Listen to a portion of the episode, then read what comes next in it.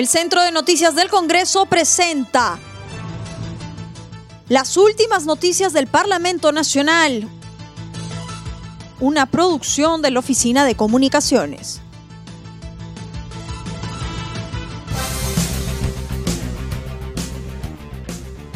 ¿Cómo están amigos? Les saluda Rómulo Vargas. Hoy es lunes 17 de mayo del 2021 y estas son las principales noticias del Congreso de la República.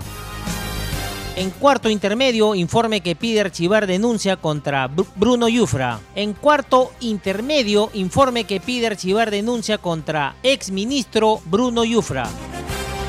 La subcomisión de acusaciones constitucionales dejó en cuarto intermedio la evaluación del informe final que concluye el archivamiento de la denuncia constitucional presentada por el ex fiscal de la Nación Pedro Chávez Riballejos contra el ex ministro de Transportes y Comunicaciones Bruno Yufra Monteverde.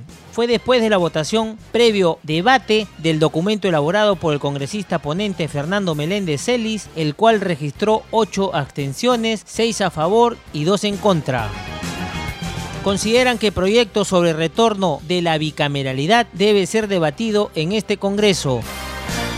En entrevista con la integrante de la Comisión de Justicia, María Teresa Cabrera, mencionó que entre los proyectos más importantes desarrollados por el Pleno del Congreso es el referido a la seguridad ciudadana que permite el uso de la geolocalización con el fin de hallar de forma inmediata a personas que cometen actos delictivos solicitó al Ejecutivo que la promulgue lo más pronto posible por ser de interés social.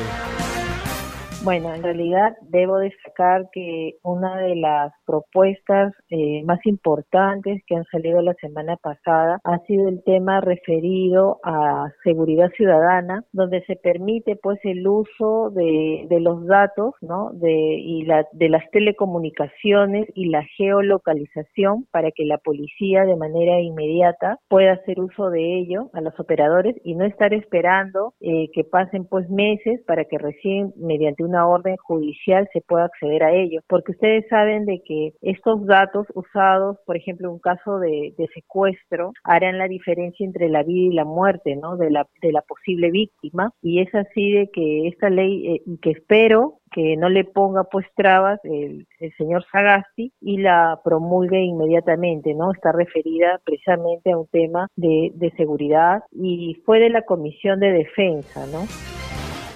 Respecto al retorno de la bicameralidad, dijo que debe ser debatido en este Congreso porque es la reforma política más importante de este periodo concluyente. Dio a conocer que el Senado se encargará de la producción y revisará reflexivamente todas las normas que emita la Cámara de Diputados.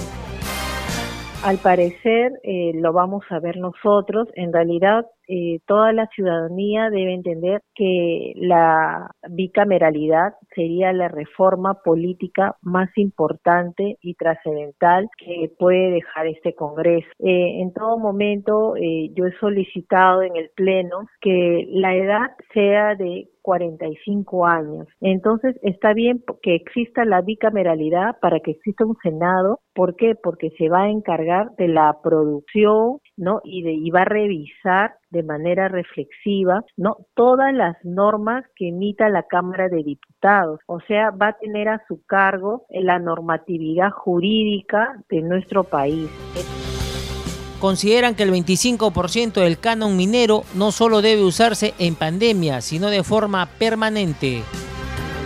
En entrevista con el integrante de la Comisión Agraria, Napoleón Puño, habló sobre la aprobación del proyecto de ley que faculta a los gobiernos regionales y locales la utilización del 25% del canon minero para repotenciar los sectores de salud, educación y agricultura.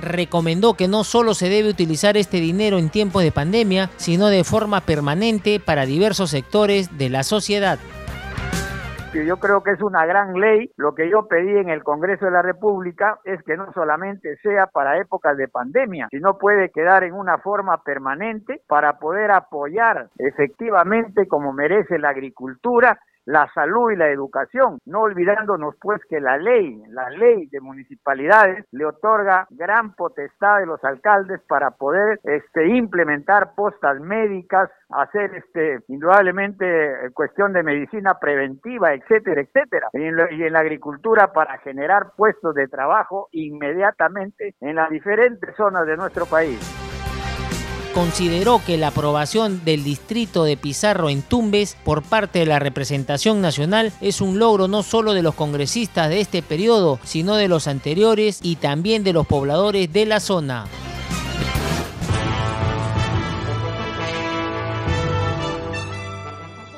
El Centro de Noticias del Congreso presentó las últimas noticias del Parlamento Nacional una producción de la Oficina de Comunicaciones.